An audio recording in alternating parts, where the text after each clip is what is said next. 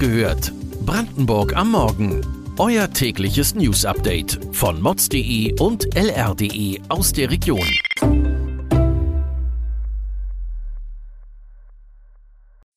Guten Morgen an diesem 14. Oktober. Zu wenig Hebammen, die Mütter im Krankenhaus begleiten. Klassenfahrtplätze in Brandenburg werden knapp.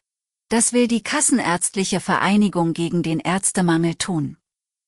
Das und mehr erfahrt ihr heute bei Wach gehört, Brandenburgs Morgen-Podcast von mods.de und lr.de.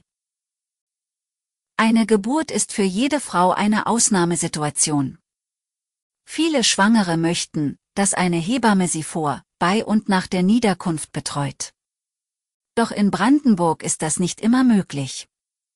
Zwar ist die Zahl der Hebammen dieses Jahr auf 248 gestiegen. Zum Vergleich, 2010 waren es noch 175 Hebammen. Doch es gibt nicht viele sogenannte Beleghebammen. Eine Beleghebamme begleitet die werdende Mutter nicht nur vor und nach, sondern auch während der Geburt im Krankenhaus. Will eine freiberufliche Hebamme mit zur Entbindung ins Krankenhaus, muss sie aus versicherungstechnischen Gründen einen Vertrag mit der Klinik abschließen. Den gibt es selten, denn die Versicherung ist teuer. Setzt sich dieser Trend fort, wird die Beleghebamme aussterben. Die Klassenfahrt gehört untrennbar zu einem gelungenen Schulleben. Der Saisonstart im Frühjahr verlief in den 16 Herbergen in Brandenburg Corona-bedingt noch schleppend. Im März sind nur etwa 6500 Übernachtungen auf den Bereich Schule entfallen. Doch jetzt erlebt die Klassenfahrt ein Comeback. Was auffällt, das Buchungsfenster ist sehr kurz. Es umfasst überwiegend gerade einmal 14 Tage. Und immer mehr Schüler fahren über das Wochenende weg, einfach, weil nichts anderes mehr frei ist. In diesem Herbst seien freie Plätze teils schon Mangelware und der Vorbuchungsstand für 2023 sei überaus vielversprechend, so das Deutsche Jugendherbergswerk. Die Zahl der Klassenfahrten in Jugendherbergen in Brandenburg erreicht damit fast vor Corona-Niveau. Ein gutes Zeichen für die von der Pandemie gebeutelte Tourismusbranche. Brandenburg leidet unter einem massiven Ärztemangel. Und die Aussichten sind alles andere als rosig. Das zeigt die Prognose der Kassenärztlichen Vereinigung. Ein Beispiel, die Stadtforst im Landkreis Spree-Neiße. Die Patienten nehmen häufig weite Wege auf sich, um im benachbarten Cottbus zum Arzt zu gehen. Dabei könnten sich in Forst sofort sieben Hausärzte niederlassen. Die Kassenärztliche Vereinigung hat deshalb einige Aktivitäten gestartet. Das fängt bei Werbeaktionen für das Land Brandenburg an und hört bei finanziellen Zuschüssen für die Gründung einer eigenen Praxis noch nicht auf. Doch das machen auch andere Bundesländer. Deshalb ruhen die Hoffnungen weiter auf der Brandenburger Medizineruni. Ein Tipp hat die Kassenärztliche Vereinigung dennoch für all die, die einen Hausarzt suchen. Den findet ihr auf lr.de.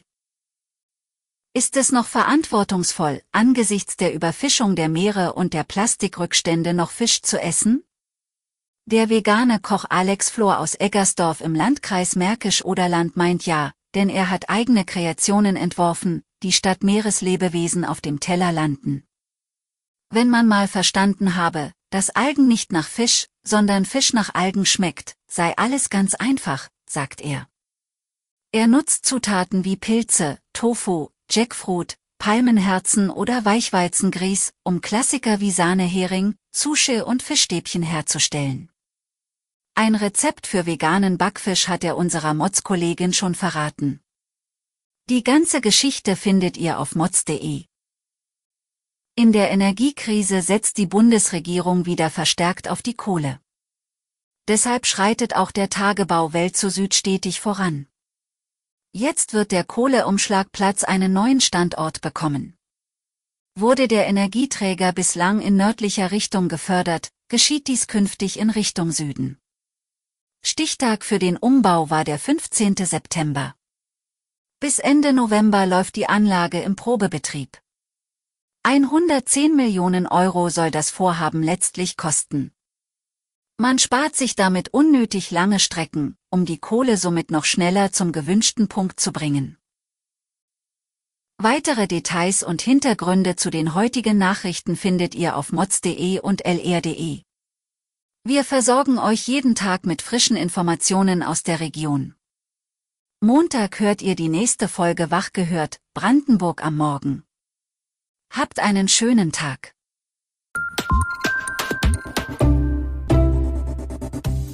Wach gehört. Brandenburg am Morgen ist eine Produktion von mods.de und lr.de. Wir freuen uns auf euer Feedback per Mail an wachgehört.mods.de. Ihr findet uns auf allen bekannten Podcast-Plattformen. Abonniert uns für euer tägliches News-Update.